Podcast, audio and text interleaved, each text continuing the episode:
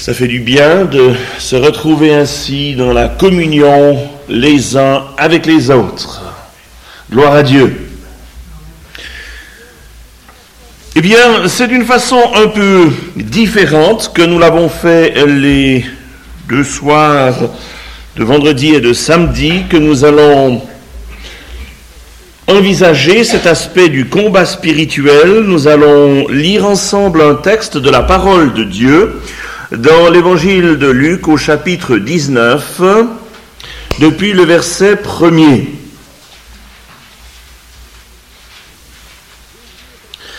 Jésus étant entré dans Jéricho traversait la ville, et voici un homme riche appelé Zachée, chef des publicains, cherchait à voir qui était Jésus, mais il ne pouvait y parvenir à cause de la foule, car il était de petite taille.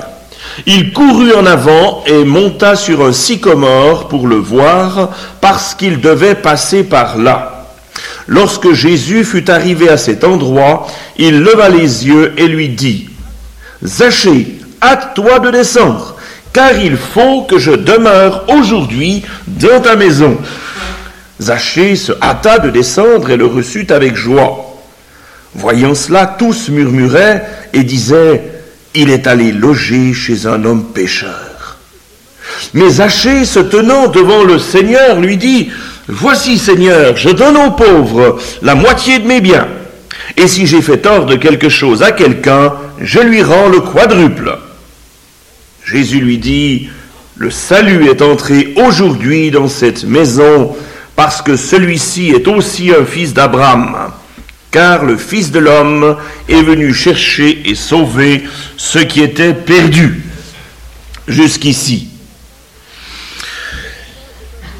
Ce passage est introduit par cette déclaration Jésus étant entré dans Jéricho. Jésus est entré dans le monde. Au fond, Jéricho, d'une certaine manière, c'est notre monde. Il avait été dit que son nom serait Emmanuel, c'est-à-dire Dieu avec nous. Il avait été annoncé par les prophètes. il y a des dizaines et des dizaines de textes qui annonçaient la première venue de Jésus-Christ. Le lieu, Michée 5, 1. Quelques huit siècles avant qu'il ne naisse, le lieu était déjà donné, n'est-ce pas Extraordinaire. Daniel 9, versets 25 à 27 nous donne d'une façon extrêmement précise l'année où il allait mourir, donner sa vie en rançon pour plusieurs, comme cela a été rappelé dans la Sainte Seine ce matin. Jésus. Et effectivement, si nous faisons le calcul, je connais l'histoire d'un rabbin juif du nom de Saphir, qui a fait les calculs euh, impliqué par ce texte du prophète Daniel, et il était convaincu qu'un seul pouvait être concerné, c'était ce euh, Yeshua, Jésus, et il est devenu chrétien. Bien sûr, ça n'a pas été sans difficulté et persécution pour lui, vous pouvez l'imaginer. Mais on tombe effectivement, et de façon précise, en l'an 29 de notre ère, ce qui, compte tenu du décalage connu de notre calendrier, correspond bien précisément à l'année de la crucifixion et de la mort de Jésus. C'est extraordinaire. Voilà un texte écrit des siècles avant que Jésus ne vienne et qui nous donnait l'année. Extraordinaire. Psaume 22, écrit quelques 1050 ans avant Jésus-Christ, qui nous donne la parole centrale de la croix. Mon Dieu, mon Dieu, pourquoi m'as-tu abandonné? La quatrième des sept paroles de la croix.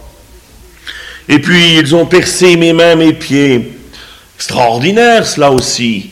Nous avons là un supplice qui est annoncé, qui est prophétisé et qui n'était pas appliqué alors en Israël à cette époque on mettait à mort par lapidation selon la loi de Moïse, mais pas par crucifixion. C'est bien plus tard que ce supplice a été amené euh, par les Romains en Palestine.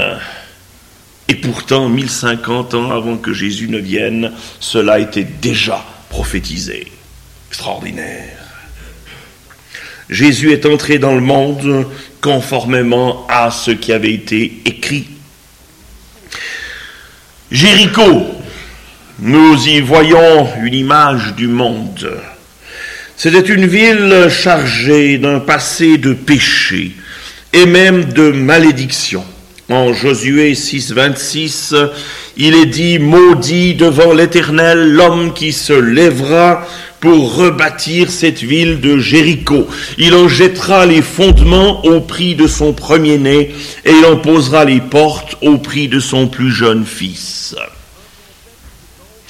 Un contexte donc bien particulier Jéricho, en somme, c'est notre monde aujourd'hui chargé de péché, caractérisé par la haine, la violence, les guerres et tant d'autres choses, n'est-ce pas, que la Bible désigne de ce nom général de péché. Bien sûr, il y aura dans ce texte cette idée de combat qui est liée à tout le ministère de Jésus, il n'y a qu'à voir la réaction des bien-pensants et des religieux d'alors, tous murmuraient et disaient, il est allé loger chez un homme pécheur. Mais il y a la lumière extraordinaire du salut reçu, expérimenté, et des fruits de la repentance chez ce Zachée. Dieu est un Dieu qui répond, et c'est ce que manifeste notre texte. D'ailleurs, il est intéressant de constater que Zachée veut justement dire Yahvé se souvient. Dieu s'est souvenu. Dieu, en Jésus-Christ, s'est souvenu de ce monde euh, condamné et loin de lui. Il a répondu à la prière du prophète Ésaïe qui disait, Oh Dieu, si tu descendais, si tu déchirais les cieux, si tu venais jusqu'à nous. Il l'a fait en Jésus-Christ. Un Dieu qui intervient dans l'histoire humaine. C'est justement ce qui est très contesté dans certaines facultés de théologie aujourd'hui, hélas. Mais notre Dieu, dans toute la Bible, est le Dieu souverain qui intervient dans nos histoires personnelles, dans nos vies personnelles, comme dans l'histoire humaine en général. J'en ai une illustration découverte récemment et que j'ai trouvée fort intéressante et fort peu connue aussi. Cela est arrivé il y a bien longtemps, vers l'an 160 de notre ère. L'empereur romain Marc Aurèle, un persécuteur des chrétiens, entreprit une campagne en Germanie. À un moment donné, il s'est retrouvé complètement encerclé par plus d'un million d'ennemis barbares qui lui avaient complètement coupé son ravitaillement en eau. Et Marc Aurel tenait un journal, et on a retrouvé ce journal. Et il a écrit ceci. Je me mis alors rapidement à prier les dieux de mon pays, les dieux de Rome. Et il ajoute, mais j'étais ignoré d'eux. Ils ne m'ont rien répondu. Alors, je convoquai ceux qui parmi nous ont le nom de chrétiens. Il dit, je les suppliais dans mon désespoir de prier pour une délivrance de cette situation désespérée. Et il relate ce qui s'est produit alors. S'étant jetés sur le sol, ils prièrent non seulement pour moi, ce qui l'a déjà beaucoup surpris, parce qu'il était un ennemi de cette foi chrétienne toute jeune. Ils prièrent non seulement pour moi, mais aussi pour l'armée entière, que nous soyons délivrés de la présente soif et il ajoute, nous avions été cinq jours sans eau. En même temps qu'ils se prosternaient à terre et qu'ils priaient leur Dieu, un Dieu que j'ignore, dit-il, la pluie tomba à torrent du ciel sur nous, mais sur l'ennemi autour de nous s'abattit une grêle dévastatrice. Et il conclut immédiatement, tous reconnurent la présence d'un Dieu qui répond aux prières. Intéressant. Bien sûr, ça ferait plaisir de pouvoir ajouter Marc Aurel s'est converti, il est devenu chrétien. Euh, non. L'histoire n'en rend pas témoignage, c'est dommage. Mais tout de même, ça a changé beaucoup de choses parce que lorsque Marc Aurel est rentré de cette campagne à Rome, alors il a fait promulguer un édit précisant, indiquant, ordonnant que l'on ne persécute dorénavant plus les chrétiens. Parce qu'il avait découvert que le Dieu des chrétiens est un Dieu qui répond aux prières.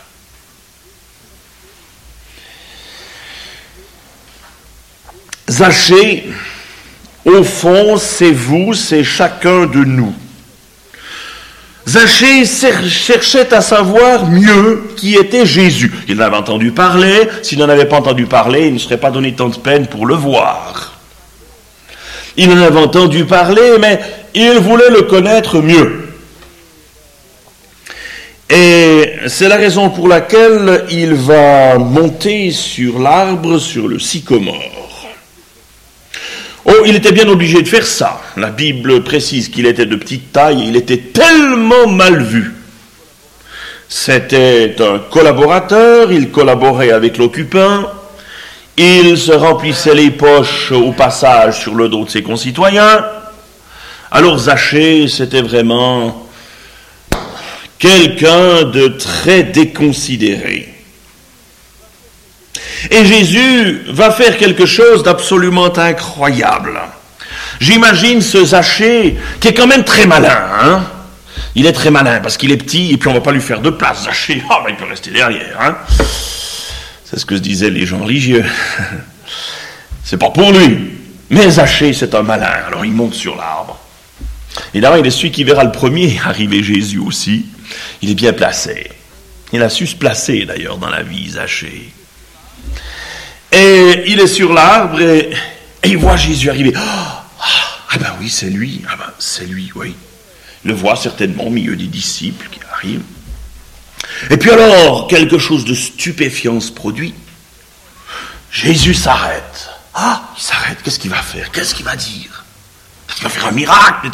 Qu'est-ce qu'il va faire? Puis, Jésus le regarde. Ah, j'imagine que son cœur a dû s'arrêter dans sa poitrine. Puis après, se mettra à taper très fort. Et il lui dit quelque chose à lui, Zachée. Ah, et ce qu'il lui dit est tout à fait stupéfiant. À toi de descendre. Il faut que je demeure aujourd'hui dans ta maison.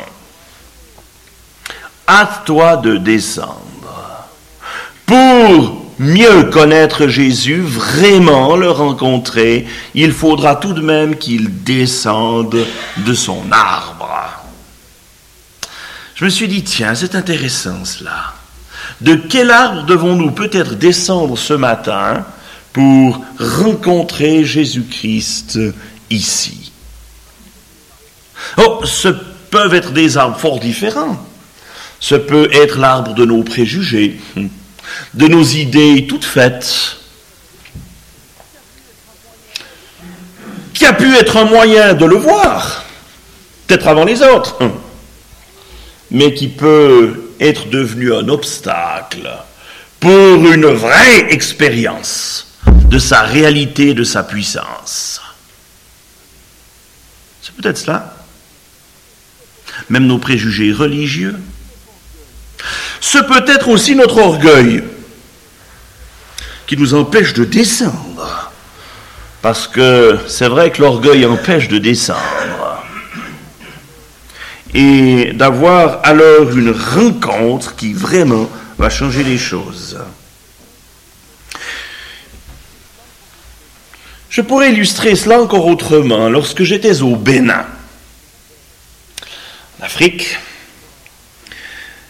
j'étais au nord du pays. C'est une euh, belle région, du côté de l'hôpital missionnaire de Bimbereke. Et puis, là-bas, euh, j'étais sur la station et j'ai fait connaissance avec un petit singe. Un petit singe, peut-être comme ça grand. Et j'ai essayé un peu de l'apprivoiser, de lui donner une banane, quelque chose. Et puis, et il était tellement mignon, ce petit singe, tellement malin par certains côtés, que j'avais envie de le ramener à mes fils. J'ai vraiment hésité. Je me suis dit, qu'est-ce que je fais? Ça me coûterait pas trop cher quand même, là-bas et sur place. Puis j'ai beaucoup réfléchi. Je me suis dit, ah, ah, tant pis, je laisse tomber, parce que il sera pas heureux d'abord en Europe. Généralement, il meurt de pneumonie au bout d'une ou deux saisons ici. C'est quand même pas leur climat. Et puis, il y a la quarantaine, il va avoir besoin de vaccins, je vais pas pouvoir la ramener tout de suite. Et bon, j'ai renoncé. Mais une question se posait à moi. J'ai voulu encore savoir quelque chose concernant ce petit animal et qui par moment avait vraiment quelque chose d'étonnant. je ne crois absolument pas que l'homme vienne du singe, vous m'avez compris, mais il avait des fois quelque chose. C'était étonnant. C'est quand même plus qu'un chat ou un chien. Pourtant, j'aime beaucoup les chats et les chiens. Et j'ai dit, mais comment est-ce que vous avez fait pour le capturer? Parce qu'alors, il y avait attaché une espèce de corde au cou pour pas qu'il aille trop loin, simplement. Mais vous vous approchiez, un éclair, il était sur un arbre. Un éclair, il nous est mort. il faut courir vraiment pour l'attraper, mais moi je vois personne qui arrive à aller si vite. Alors, on se balancer d'une branche à l'autre, puis il passe sur l'arbre suivant, on peut toujours courir. Et alors on m'a expliqué, on m'a dit, mais on fait comme ça. On prend par exemple une grosse noix de coco ou bien alors une calebasse, on fait un trou dedans, juste la grandeur, n'est-ce pas, de la main du singe. Alors on met quelque chose qu'il aime bien, une tentation pour lui très forte. Par exemple des cacahuètes, parce qu'il aime les cacahuètes. On les met dedans, alors le petit singe il met la main dedans, puis ah, il saisit, il tient l'objet de sa convoitise. Il serre le poing, mais il ne peut plus retirer sa main. Dorénavant, c'est sa convoitise qui le tient. Évidemment, rien de plus simple. Finalement, vous direz, mais il n'est pas si malin que ça, ce petit singe. Vous avez bien raison. Il n'est pas si malin. Il suffirait qu'il lâche ses cacahuètes et il est libre. Mais non. La soif de sa convoitise, de ce qu'il tient et qui le tient, est telle qu'il va dorénavant être un captif pour le restant de ses jours, parce qu'il ne veut pas lâcher ce qu'il devrait justement lâcher pour être vainqueur et libre. Et j'ai trouvé que nous avions là une illustration tout à fait intéressante sur le plan spirituel, n'est-ce pas? Est-ce que ce n'est pas ainsi que souvent l'être humain est amorcé par quelque chose qui veut... Alors vous pouvez mentionner une quantité phénoménale de choses. Ça peut être une carrière, ça peut être une fortune, ça peut être une convoitise à un niveau ou à l'autre, ça peut être toutes sortes de choses. Ça peuvent être des choses grossières et évidentes, comme ce peuvent être des choses beaucoup plus subtiles et beaucoup moins évidentes, mais qui feront dorénavant de quelqu'un en réalité une ou un captif. Permettez-moi peut-être cette question ce matin, je me la pose à moi-même.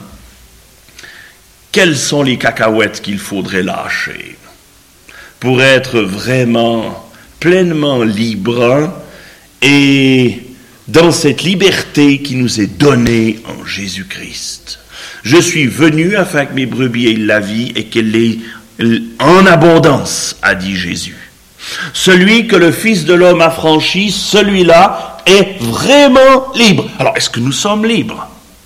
Sinon, peut-être qu'il y aurait une cacahuète à lâcher, ou plusieurs, pour connaître cette liberté que Dieu veut nous donner. Alors Zachée va descendre de son arbre, il va lâcher son arbre et la sécurité de l'arbre pour entrer dans une dimension nouvelle avec Jésus-Christ. Et c'est ce que Dieu veut pour nous aujourd'hui aussi, ce matin. Zachée n'était pas un incroyant, certainement pas. Dans tous ses problèmes, il n'était pas incroyant. Sinon, il ne se serait pas donné tant de peine. Il serait resté tranquillement à la maison. Hum. C'était déjà pas si bien vu dans la ville. Ça devait pas si agréable pour lui de se promener au milieu de ses concitoyens. Tout dans une foule, il pouvait recevoir un mauvais coup. Hein, c'est facile de donner un mauvais coup quand tu as une foule. On ne sait pas qui c'est qui l'a donné. Non, mais il voulait rencontrer Jésus. Et lorsque l'on vient pour le trouver vraiment, Jésus nous voit comme il a vu Zachée. Et Jésus regarde au cœur et il sait toutes choses. Il faut que je demeure aujourd'hui dans ta maison. Au grand scandale, et je le souligne encore une fois, des gens religieux. Imaginez Jésus qui aurait dit, ah non, je vais aller chez, euh, chez Moïse peut-être, ou Jacob, le chef de la synagogue. Ah, ça c'était bien. Alors oui, c'était, oui, convenable. Il allait, il allait où il fallait aller. C'est ce qu'il fallait faire. Allez chez quelqu'un quand même de convenable. Mais sachez, vous rendez compte? Le dernier des derniers Et c'est justement chez celui-là qu'il choisit d'aller. Oh, on est en plein contexte de lutte et de combat. Et Jésus l'affronte en face. Il scandalise les gens religieux, les bien-pensants.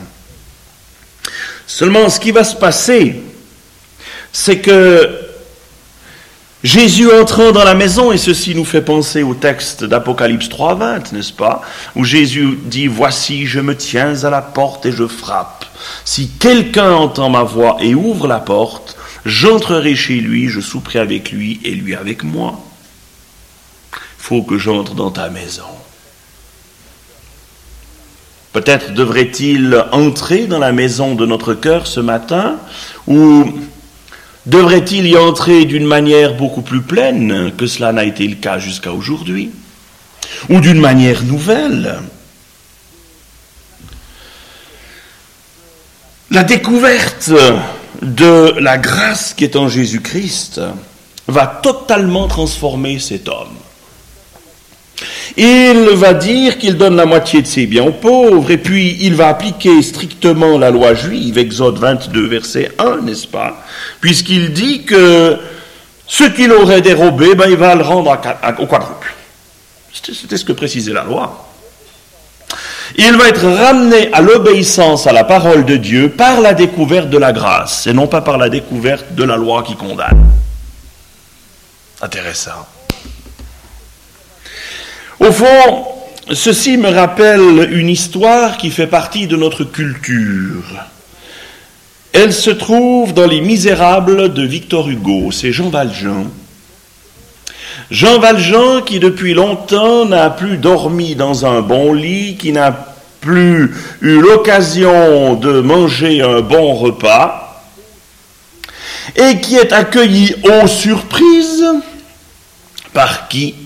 Un évêque un évêque qui lui offre euh, la nourriture et le gîte. Et pour la première fois depuis bien longtemps, Jean Valjean sera très bien. Il va récompenser cet évêque d'une façon très particulière aussi, puisqu'aux petites aurores, il va quitter les lieux, mais avec la vaisselle en argent de l'évêque.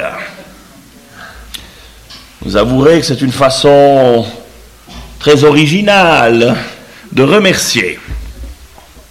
Alors notre Jean Valjean ne courra pas bien loin, il tombe sur une patrouille de police qui lui met la main au collet, qui trouvent bien sûr la vaisselle frappée aux armes de l'évêque.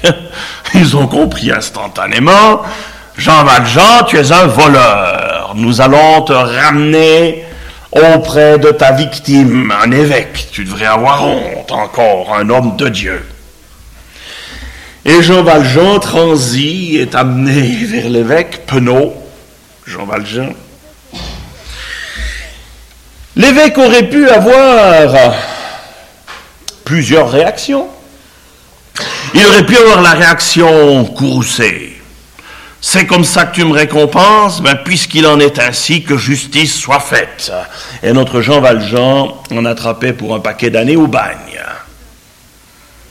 Il pouvait avoir une autre réaction. Il pouvait soigner sa réputation et conforter sa bonne conscience.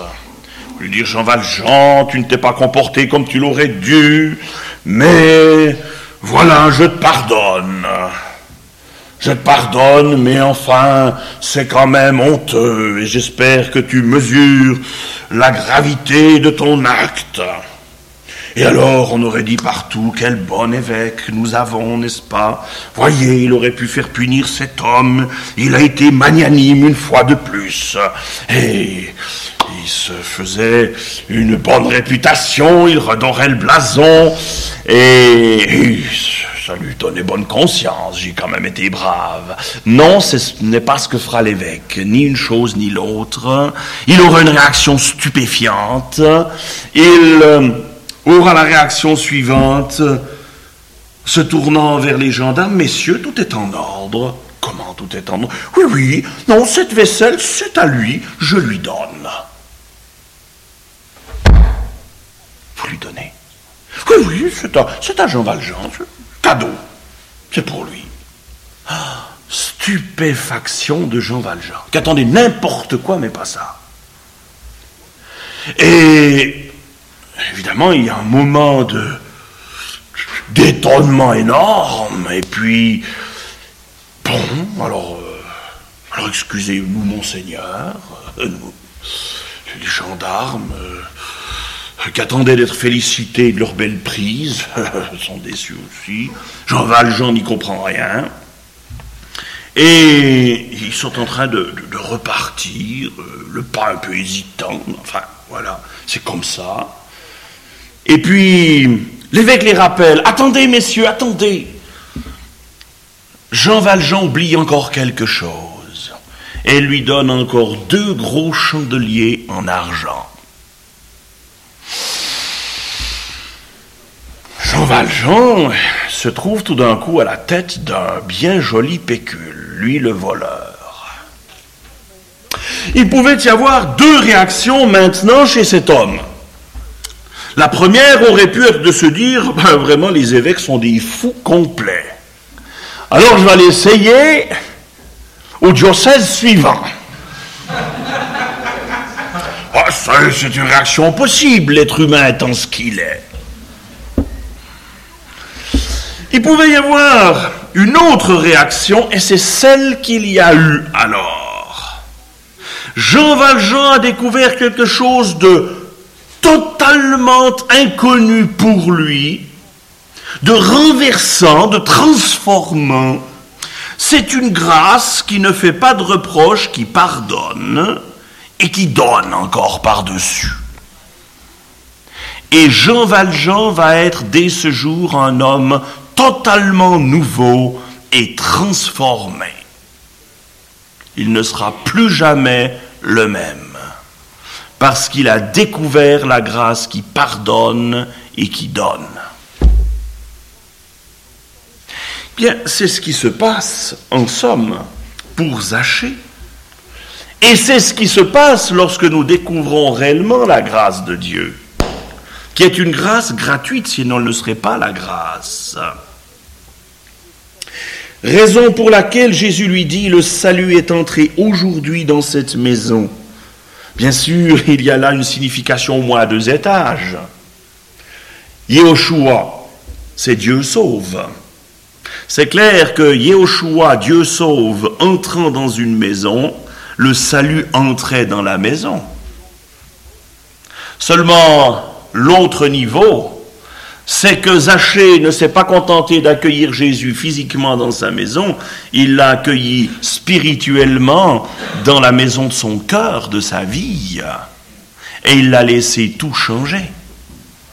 Parce qu'il a découvert une grâce qui ne fait pas de reproches, qui pardonne, qui restaure, qui rétablit.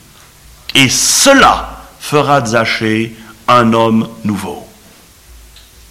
Extraordinaire n'est-ce pas, de la grâce de Dieu, de ce qu'elle est et de ce qu'elle produit. Et il y aura dorénavant les fruits dignes de la repentance. Ce qui va permettre au Fils de Dieu, qui est aussi le Fils de l'homme, et cela est souligné ici, vrai homme et vrai Dieu, de faire cette déclaration formidable. Le Fils de l'homme est venu chercher et sauver ce qui était perdu. Eh bien, c'est pour vous, c'est pour moi, c'est pour chacun, pour chacune ce matin. Jésus-Christ est le même hier, aujourd'hui, éternellement. Ce qu'il a fait hier, il le fait aujourd'hui, il le fera demain. Et il nous accueille ce matin sans reproche. Simplement, il faut l'accueillir dans notre cœur, dans notre maison, dans notre vie, peut-être d'une manière nouvelle, sans doute en descendant des arbres ou de l'arbre qui nous empêche de vraiment le rencontrer, en lâchant peut-être telle ou telle cacahuète dans notre vie qui nous empêche d'être vraiment libres et d'entrer réellement dans la pleine dimension de ce que Dieu veut pour nous. Alors nous pourrions peut-être nous incliner quelques instants dans la prière et faire simplement le point devant Dieu. Je sais que l'Esprit de Dieu a parlé à nos cœurs ce matin. Je sais que l'Esprit de Dieu montre ou a montré déjà telle ou telle chose qu'il faudrait lâcher, même si ça fait mal, même si ça ne fait pas envie du tout au cœur naturel, mais qu'il faudrait lâcher. Tel arbre dont il faudrait descendre pour une rencontre vraiment transformante cette fois-ci avec Jésus-Christ. Alors je voudrais vous inviter dans le secret du cœur et de la prière à dire, eh bien Seigneur, maintenant je lâche telle chose, Seigneur, je descends de tel arbre, et ce matin je décide de te rencontrer vraiment. Seigneur, je t'ouvre la porte de mon cœur tu m'as donné rendez-vous ce matin. Tu m'as dit ce matin, il faut que j'entre dans ta maison. Et ce matin, Seigneur, eh bien, je t'ouvre la porte et je lâche, j'abandonne telle ou telle chose, peut-être qui m'a paru légitime jusqu'à ce jour, peut-être telle ou telle revendication légitime, mais je l'abandonne pour une vraie rencontre avec toi une nouvelle rencontre peut-être. Je voudrais vous laisser quelques instants encore pour dire à Dieu dans votre cœur ce que vous décidez, ce que vous lâchez. Peut-être aussi tel acte de réconciliation, de pardon. Parce que la grâce, elle pardonne et elle donne.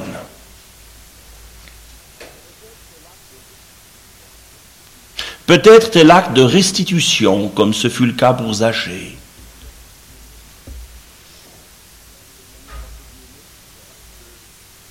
Seigneur notre Dieu, merci parce que tu es le Dieu qui lit dans les cœurs. Si l'homme regarde à l'apparence, toi tu regardes au cœur. Et tu as entendu, tu as vu ce qui s'est passé dans les cœurs maintenant. Ô Dieu, veuille sceller par l'action de ton Saint-Esprit et par ton exaucement ce qui s'est passé dans les cœurs, ce que ta parole a produit ce matin. Et qu'il en résulte beaucoup de fruits pour la vie éternelle et pour la seule gloire de Jésus-Christ, le seul Sauveur, le Seigneur. Merci Père de ce que tu nous entends. Tu te plais à nous exaucer dans ce nom qui est au-dessus de tout nom, celui de Jésus-Christ. Amen.